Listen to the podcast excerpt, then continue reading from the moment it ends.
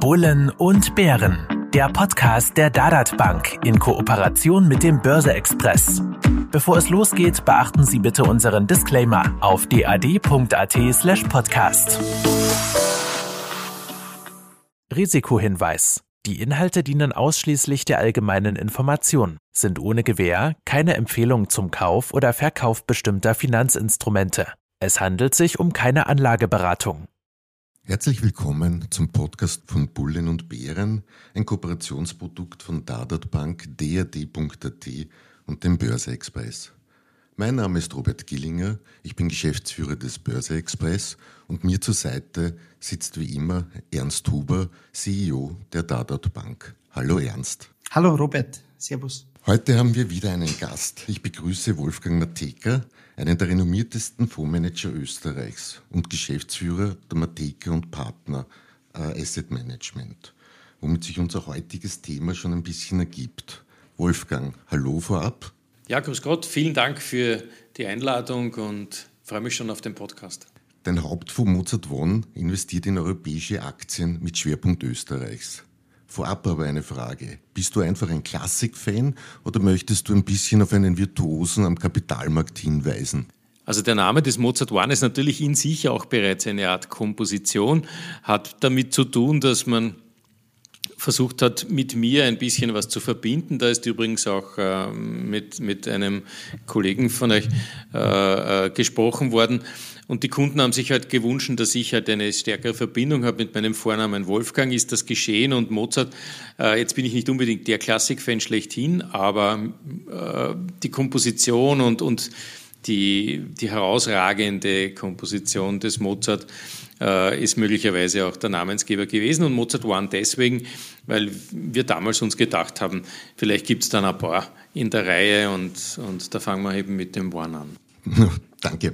Noch einmal vorab jetzt nämlich an Ernst, ganz kurz nur. Wenn wir uns heute mit Investments in Österreich und europäischen Aktien unterhalten, darüber reden, welchen Anteil eures Handelsvolumens oder des Depotstandes bei der Dadat Bank macht das überhaupt aus? Reden wir von einem Nischenthema? In unserer Bank spielt natürlich Europa eine große Rolle. Äh, der Anleger vor allem in Unternehmungen, in Firmen, in Aktiengesellschaften investieren, die Sie auch kennen.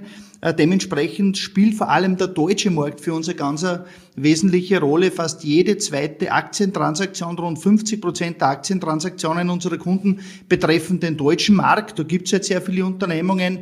Äh, der Wiener Markt, der österreichische, der heimische Markt macht rund 20 Prozent an Wertpapiertransaktionen aus. Also haben wir schon einmal 70 Prozent mit diesen beiden Märkten. In Europa der drittwichtigste Markt bei uns ist der Schweizer Markt. Und wenn man über den Teich rüberschaut, äh, ganz, ganz wichtig für uns natürlich sind auch äh, die US-Börsen, US-Gesellschaften, die Transaktionen äh, am US-Markt machen bei uns ebenfalls rund 20 Prozent aus, also vergleichbar mit dem österreichischen Markt. Und hier wird vor allem auch stark, was Amerika betrifft, in die Tech-Titeln investiert, die in aller Munde sind, die die Anleger natürlich kennen und die sehr, sehr stark gefragt werden bei uns, bei unseren, von unseren Kunden. Nun, Wolfgang, Deutschland und Österreich als Hauptmärkte der Dadat-Kunden, die gilt es jetzt für dich zu gewinnen. Was ist es für was macht für dich den Reiz eines Investments in europäischen und beziehungsweise österreichischen Aktien eigentlich aus? Wenn ich mir an sich die Historie ansehe, die Wall Street ist so und so die Lokomotive der äh, Börsen, da muss ich ja nicht unbedingt woanders hingehen. Nachteil ist gleichzeitig eine regionale Beschränkung. Tesla als Kandidat fürs Portfolio fällt aus.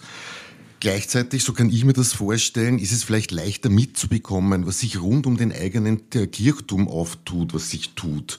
Kurzum, zahlt sich beim Anlegen so ein gewisser Homebias aus? Regional kaufen ist ein wohlbekannter Slogan, wenn auch aus einem anderen Eck aus der aktuellen Zeit. Wie siehst du das? Der, der, der, Anlagemarkt schlechthin ist natürlich äh, im Zusammenhang mit dem aktuellen Anlageuniversum auch sehr stark in Richtung der Aktien äh, gelaufen und läuft nach wie vor, wie man an den Performances der einzelnen Aktienmärkte mittlerweile sieht. Äh, die TINA, der ist No Alternative, trifft eigentlich de facto jeden Anleger, vom privaten bis zum institutionellen. Und äh, deswegen ist auch äh, bei uns oder bei mir in der Company halt das Aktieninvestment auch deswegen, weil es die höchste Freiheit in der Auseinandersetzung mit dem Investment gibt, weil es eben so viele verschiedene Geschäftsmodelle abzudecken gilt, auch ein sehr stark sichtbares Investment. Äh, von der Performance her glaube ich aber auch ein sehr belohnendes. Wir sehen ja über den Mozart One beispielsweise, dass die Performance über die letzten zehn Jahre durchaus deutlich höher war als auch vergleichbare Indizes.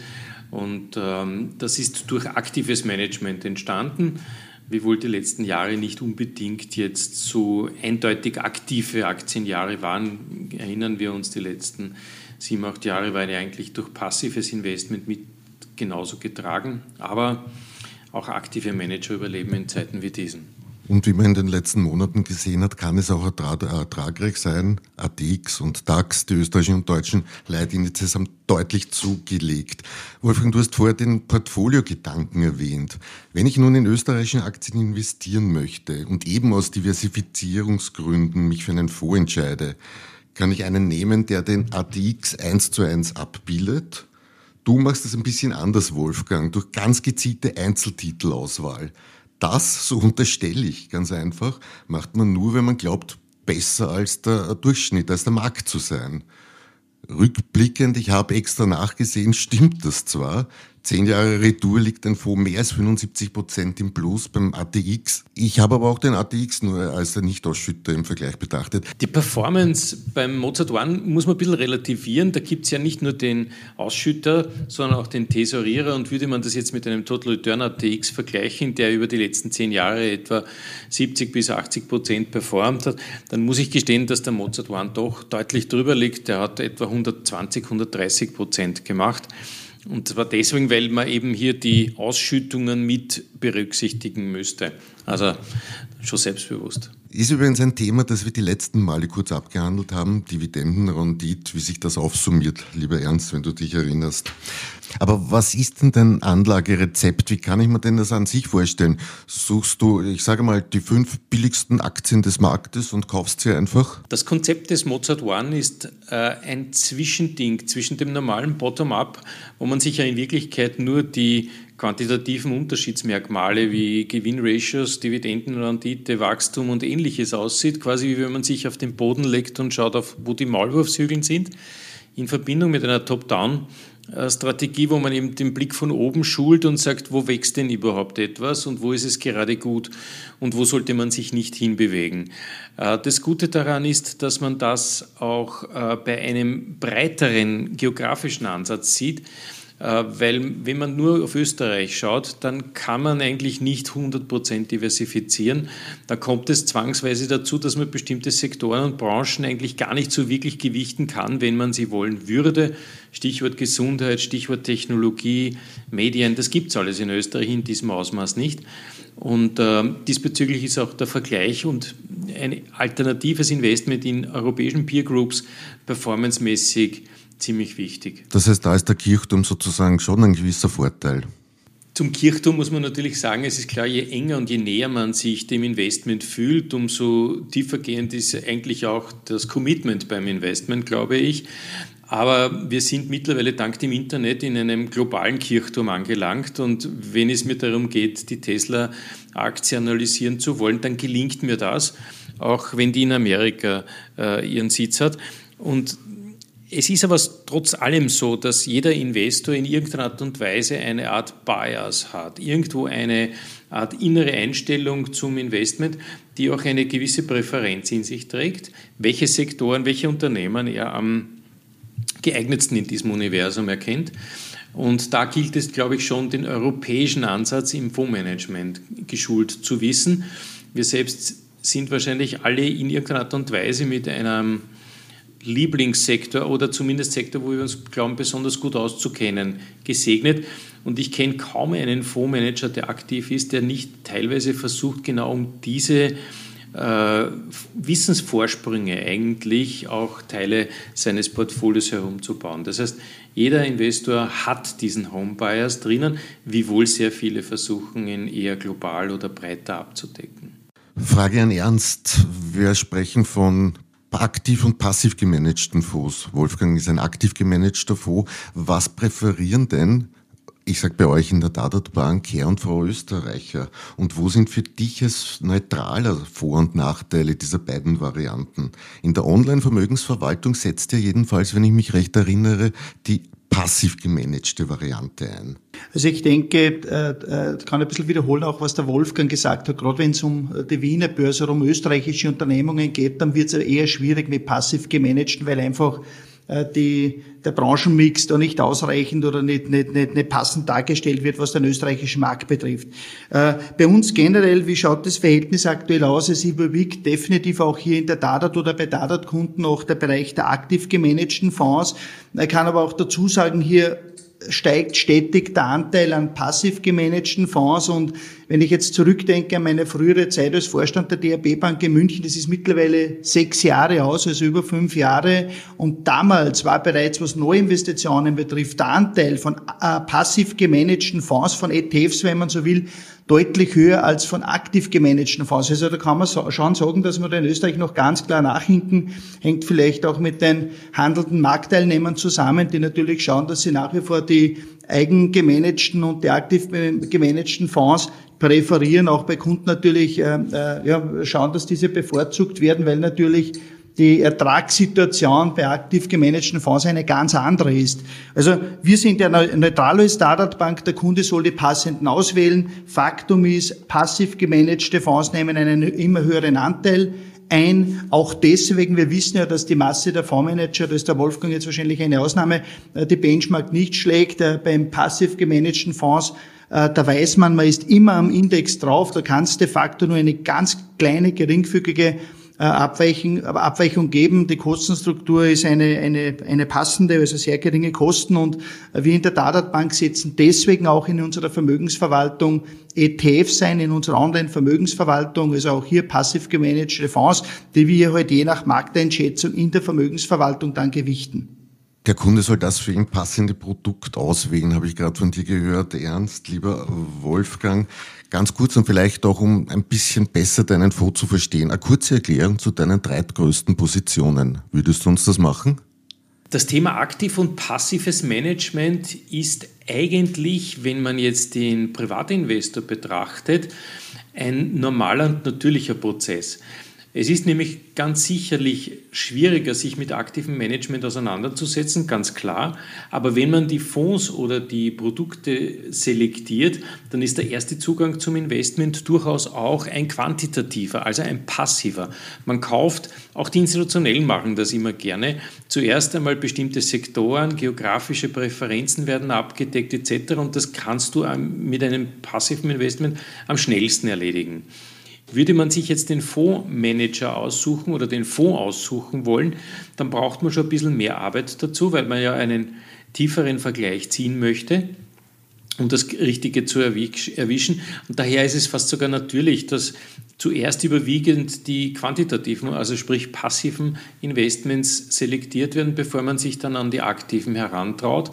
Das ist so quasi die die Adelsprüfung äh, der Investoren, sich dann wirklich mit den aktiven Managern auch auseinanderzusetzen und damit auch zufrieden zu sein.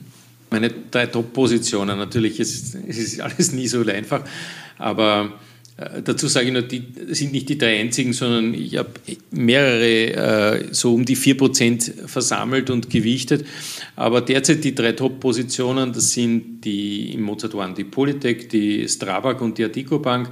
Vielleicht kurze Worte dazu. Politik für mich einer der herausragendsten Companies der letzten eineinhalb Jahre, weil sie enorm an sich gearbeitet haben und auch wirklich die inneren Strukturen von Kosten und von Hemmnissen befreit haben. Also die Firma steht mittlerweile ganz anders da als noch eigentlich vor der Pandemie und vor diesem ganzen Automobilcrash, der davor schon begonnen hat mit dem Dieselgate.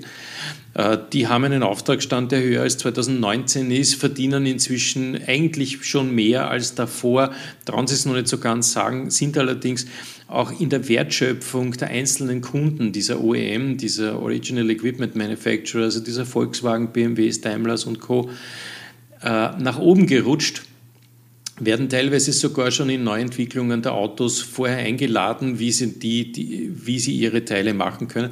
Und interessanterweise auch in dem ganzen Elektromobiluniversum ähm, weit besser äh, positionierter als noch davor. Das Thema Diesel ist für die Politik kaum ein Thema mehr, aber das Thema ähm, Design, Ausrichtung des einzelnen Autos, wie die Gewichtsersparnis sich auswirken kann etc. Dort, wo die Automobilhersteller ihren Fokus anlegen, dort ist die Firma präsent und als Lösungsanbieter. Das ist gut. Zur Strabag. Strabag für mich einer der besten, wenn nicht der beste Baukonzern Europas, äh, hat von der Profitabilität eigentlich alles in der Hand und richtig äh, analysieren auch ihre Kunden sehr gut und wissen dadurch auch, ob der Risiken, die sie tätigen, äh, wenn sie ihre Baulose machen. Der Umsatzanstieg und auch die Entwicklung der EBIT-Marge ist eindeutig beeindruckend. Und dann noch in diesem Pandemieumfeld, wo halt das Investment in Infrastruktur und ähnliche Bauprojekte sehr oft vorgezogen wurde von den einzelnen Staaten. Ein Umfeld, das eigentlich einen, einen Baukonzern begünstigen muss. Wenn er noch gut ist, dann umso besser. Und dann kommt es noch dazu, die Aktien sind in keinster Weise teuer. Auch im Vergleich zu ihren Peer Groups hat die Strabag eindeutig Bewertungsvorteile noch immer die sind leider in Verbindung mit dem bestehenden Aktionariat zu argumentieren und zu begründen, weil es gibt hier eine Syndikatsgruppe von vier Großinvestoren, die miteinander mehr als 80 Prozent der Aktie äh, bestimmen und halten. Und dieses äh, Syndikat bringt natürlich mit sich, dass der Streubesitz nicht besonders hoch ist, dadurch die Liquidität nicht besonders hoch ist und die internationalen Investoren sagen, ich würde ja gern, aber ich kann nicht, weil wenn ich jetzt 100.000 Aktien kaufe, steigt der Kurs um 5% oder noch mehr. Und daher findet man diese Großinvestoren nicht in der Aktie, so gern sie es auch hätten. Aber ein Versprechen für die Zukunft. Ich glaube, da bewegt sich gerade etwas. Und die dritte ist die Adico Bank, ähm, die sich eigentlich in diese Größe wirklich hineingewachsen hat. Die Adico ist ja die Ex-Heta-Bank, die Good Bank, der, der Heta, der Hypoalpeade-Arreste und äh, deckt den ganzen Balkan ab. Ist in Wirklichkeit ein Unternehmen, das es sich zur Aufgabe gemacht hat und erfolgreich abgeschlossen hat, die Problemstellen und die eigentlich teilweise auch, auch sehr prohibitiven Effekte gegenüber der Adico äh, zu bearbeiten, zu verarbeiten, interne Kontrollen einzuführen, äh, die Daten auf, auf wirklich neutrale und, und sehr transparente Basis zu heben. Also in der Bank sind eigentlich so ziemlich sämtliche Aktivitäten zugunsten einer Steigerung der Profitabilität, und Transparenz erfolgt. Das Management hat da auch einen Riesenjob gemacht. Die Dividende der Adico Bank verspricht enorm hoch zu sein. Warum? Weil ein Teil der Eigenkapitalvorhaltungen äh, ausgeschüttet werden soll. Das Eigenkapital ist relativ zum Geschäftsumfang viel zu hoch, eben um diesen Risikobedenken zu begegnen. Äh, je Aktie, die Aktien derzeit bei 12,70 etwa, ist das Eigenkapital 44,30 Euro hoch. Das ist too much und äh, jede andere Bank würde mir da nur zustimmen. Und jetzt soll endlich ausgeschüttet werden. Jetzt kommt die Pandemie dazwischen, wo die EZB gesagt hat, bitte schüttet vorerst einmal keine Dividenden aus, aber aufgehoben ist nicht aufgeschoben äh, und umgekehrt. Und äh, da, da wächst eine, ein, ein gewaltiger Dividendenapparat an uns heran. Und ich glaube, das wird nicht allen verborgen bleiben, sodass der Kurs, der jetzt bereits schon sehr stark angestiegen ist, weiterhin unterstützt bleibt. Ich glaube, man hört, dass du dich mit den Unternehmen wirklich beschäftigst. Jedenfalls alles Unternehmen, die bei einem reinen Indexinvestment einen deutlich kleineren Anteil im Portfolio hätten, beziehungsweise gar nicht vorkommen würden. Also echtes Stockpicking. Lieber Ernst, in Summe eurer Kundendepots, was sind denn dort die drei Top-Aktien, kann man das sagen? Die weiß ich jetzt zumindest nicht auswendig, aber da sind sicher Werte dabei aus dem DAX 30, wahrscheinlich ein, zwei Werte, vielleicht ist noch Amerikaner dabei, aber da müsste jetzt wirklich irgendwas, irgendwas erzählen, was ich, ich, ich weiß schlicht dann einfach nicht, ja. Ja, kein Problem. Bei einem seid ihr euch jedenfalls sicher, also sicher einig, sage ich einmal, investieren ist derzeit besser als sein Geld am Sparbuch versauern lassen. So zum Schluss hätte ich von euch gern beiden einen kleinen Ausblick, wie ihr die Marktentwicklung demnächst seht. Wir haben auf der einen Seite, sage ich einmal, Rekordstände an den äh, Märkten, haben gleichzeitig eine Corona-Krise, Wirtschaft ist immer noch zumindest unterhalb des Vor-Corona-Niveaus. Gleichzeitig fließen viele, viele Milliarden an Notenbankgeldern, an politisch initiierten Umweltschutzmaßnahmen, wie auch immer, in die Märkte. Wie seht ihr das Ganze? kann man das subsumieren? Und lieber Wolfgang, vielleicht als Gast, dass ich mit dir beginnen? Ja, der Marktausblick ist natürlich geprägt einerseits vom äh, Durchblickversuch durch diese Pandemie-Maßnahmen. Ganz klar ist nach wie vor der biggest player in the room ist Corona. Ähm, man beginnt schon langsam auch den amerikanischen Weg auf Europa zu kopieren. Auch England dient hier als Blaupause, wie es denn bei uns in zwei Monaten aussehen könnte. Das weckt die Hoffnung auf ein stärkeres Konjunkturwachstum äh, und begründet teilweise auch die doch sehr hohen Bewertungen, die wir derzeit sehen, würden wir nur den Vergleich zum aktuellen und zum letzten Jahr treiben. Äh, so gesehen bleibt die Hoffnung bestehen, dass wir genau aus dieser Konjunktur rascher herauskommen durch die Impferfolge. Äh, das trägt auch mein Investment. Logischerweise ist es aber schon so, dass man sich halt immer als aktiver Investor sehr schnell und sehr stark in Richtung ähm, der aktuellen Präferenzen bewegen wird müssen. Ähm, Pause macht daher, glaube ich, in meinem Umfeld kaum jemand, aber Aktivität wird belohnt und das ist das Gute daran. Ich danke auf jeden Fall für die Präferenz und danke auch dem, dem Ernst Huber für äh, den Mozart One äh, zu adressieren und, und äh, ich habe vernommen auch, dass hier auch eine Begünstigung bei den Spesen bei der Data der Fall ist. Das macht mich noch mehr happy. Vielen, vielen Dank. Danke, Wolfgang. Lieber Ernst glaube, dem vom, vom, vom Robert Gesagtem gibt es gar nicht viel hinzuzufügen. Robert, du weißt es, ich bin äh, immer ein langfristiger Investor. Äh, ich werde weiterhin so investiert bleiben, wie es derzeit der Fall ist. Ich denke, einfach Geld am Sparkonto liegen zu lassen und jedes Jahr dadurch Kaufkraft zu verlieren, ist definitiv keine Alternative. Das, das, das ist sinnlos. Ähm, die Aussichten, äh, ja, ich würde auch sagen, sehe ich als okay an, auch wenn wir nicht gerade äh, billig bewertet sind, insbesondere wenn man auch bedenkt, wie es Wolfgang bereits erwähnt hat, dass die Staaten in den nächsten Monaten, Jahren Milliardenbeträge in die Wirtschaft pumpen werden, um diese wieder in Fahrt zu bringen. Insbesondere wenn man sich die neuesten Prognosen anschaut, China und die USA werden relativ schnell wieder gutes Wachstum erreichen. Europa wird hier leider Gottes wieder ein bisschen nachhinken, weil man halt ein bisschen Budgeter ein bisschen zerklüftet unterwegs sind. Das macht es halt ein bisschen schwierig, aber nichtsdestotrotz auch wir werden wieder äh, Geschwindigkeit aufnehmen. Und eins, glaube ich, darf man auch nicht vergessen, und da bin ich überzeugt davon, vor allem die USA wird immer alles unternehmen, um die Aktienmärkte stabil zu halten. Äh, vor allem auch deswegen, weil es die wichtigste Säule der privaten Altersvorsorge ist äh, in den Vereinigten Staaten. Hier sind die Anleger auch direkt investiert und hier einen größeren Rückschlag äh, äh, zu akzeptieren, das schließe ich wirklich aus, weil dann geht's wirklich rund in den Vereinigten Staaten und das wird man nicht riskieren. Und ja, und auch ein größerer Einstieg von Notenbanken im Worst Case auch am Aktienmarkt, glaube ich, ist auch nicht ganz unrealistisch. Damit möchte ich für heute schließen und fasse vielleicht kurz zusammen. Wer anlegen möchte, sollte an Aktien denken, dabei auch an europäische und österreichische. Und wer will, an Wolfgang, Mozet, Wolfgang Motekers Mozart One, der übrigens auch bei der Dadat Bank erhältlich ist. Das musste am Schluss sein noch. Damit Gruß nach draußen und vielleicht bis nächste Woche. Danke Ernst, danke Wolfgang. Ja, vielen Dank nochmals für die Einladung zum Podcast. Tolles Service, tolles Engagement und äh, bleibt bitte gesund und aufmerksam. Danke. Vielen Dank auch.